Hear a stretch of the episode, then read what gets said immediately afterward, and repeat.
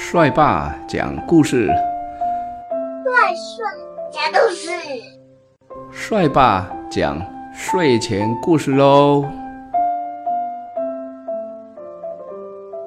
小熊家族与金发女孩，今天是十一月十三号，在很久很久以前，在遥远的森林里，有一个小熊家族。小熊家族里呢，有三个成员，长得高大魁梧的是熊爸爸，身材呢比较娇小的是熊妈妈，另外还有一只小小熊，它的身高呀，哈哈哈哈，只到熊妈妈的大腿。小熊家族喜欢吃粥，每天早上，熊妈妈。都会煮粥给大家吃。有一天早上，熊妈妈睡晚了，把热腾腾的刚煮好的粥端上桌。只是呢，粥太烫了，好烫好烫，不能马上吃。所以呢，小熊家族决定，他们要先到森林的另外一头去散步。三只熊开开心心的走着，他们听说呀。瀑布边上的树上有着好多好多好吃的蜂蜜，嗯，他们也很喜欢吃蜂蜜，于是他们很期待呢今天的探险旅程。这个时候呢，有着一个金色头发的女孩刚好路过小熊的家。小女孩停下脚步，往窗户里面看，发现，嗯，桌子上面怎么有三碗的粥？太好了，热乎乎的，嗯，还有烟呢。小女孩左看右看，屋里面没有人，就走了进去。金发女孩很高兴，哦，肚子好饿，正准备吃的时候，嗯，她犹豫了一下，怎么回事呢？原来啊，她看到桌子上面总共有三碗粥，第一碗好大好大。第二碗不大也不小，另外一碗跟他平常吃的分量差不多。嗯，金发女孩不知道怎么选择，只好全部都尝了一口大碗的粥。哇，好烫好烫，没办法马上吃。中碗的又太凉了，最后她决定要吃最小的那一碗。嗯，不烫也不凉，女孩。大口大口就把整碗粥吃光喽！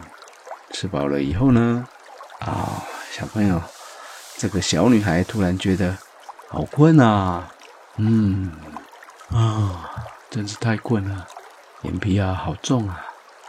她上楼走到小熊家族的房间，一看，咦，总共有三张床呢，嗯，睡哪一张床好呢？他先躺在最大的床上，但是对他来说好像太大了一点哦。这个床是太大了。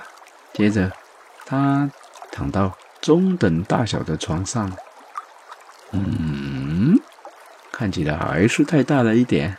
然后他全身放松，舒服的往最小的那一张床一躺，哇，太好了，刚刚好。然后呢？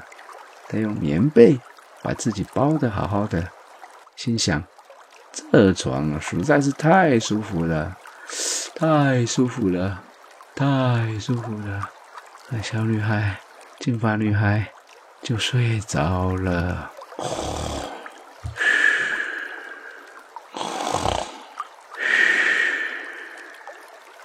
另外一边，小熊家族开心的吃着。蜂蜜，一口又一口，一口又一口，哇！把蜂蜜全部都吃光了，舔舔嘴唇，舔舔手手，嗯，真是很满足哟。他们准备回家来吃粥了。熊宝宝呢，兴奋地走到餐桌旁，看到自己的粥，嗯，熊宝宝说：“我的粥好像被吃过了。”熊妈妈边走边看，嗯，是啊，怎么回事？他看到自己的碗，说：“我的粥好像也少了一点点。”最后呢，是小小熊，呜呜呜！小小熊用它小小的声音说：“我的碗是空的，有人把粥喝光了。”小熊家族觉得好奇怪哦，他们在这里住了好久好久，从来呢没有遇过这种事情。森林里的秩序呢，一直都很好呀。晚上呢，睡觉也不用关门。有时候连窗户破了，也都不用修理的，因为没有主人同意，不会有人随随便便走进别人的家里呀。突然呢，熊爸爸发现地上有脚印，嗯，这个脚印是怎么了回事呢？他就沿着脚印一直走到楼上，于是呢，大家轻轻的上楼检查看看，忽然。小熊家族听到，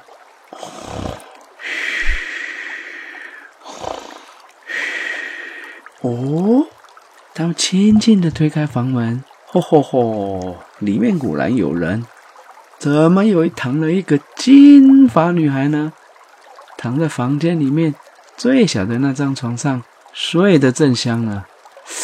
嗯，熊爸爸很生气，发出很大的声音。熊爸爸。轰晃轰了两下，但是呢，小女孩还是没有被吵醒，还是在打呼啊。熊妈妈看了，也用力的吼了一声，只听到这个小女孩的嘴巴，嗯嗯嗯，动了两下，又转头过去继续睡觉。接着轮到小小熊了，小小熊靠近他说：“喂喂。”你怎么睡在我的床上呀？女孩呢？揉揉眼睛，她望着熊爸爸、熊妈妈和小小熊，简直吓坏了。金发女孩从床上跳了起来，看到窗户旁边的楼梯，灵机一动，就从那里跑走了。从此以后呢，小熊家族再也没有看过她了。这个顽皮的金发女孩。现在呢，不知道在哪里玩耍了哟。小熊家族与金发女孩。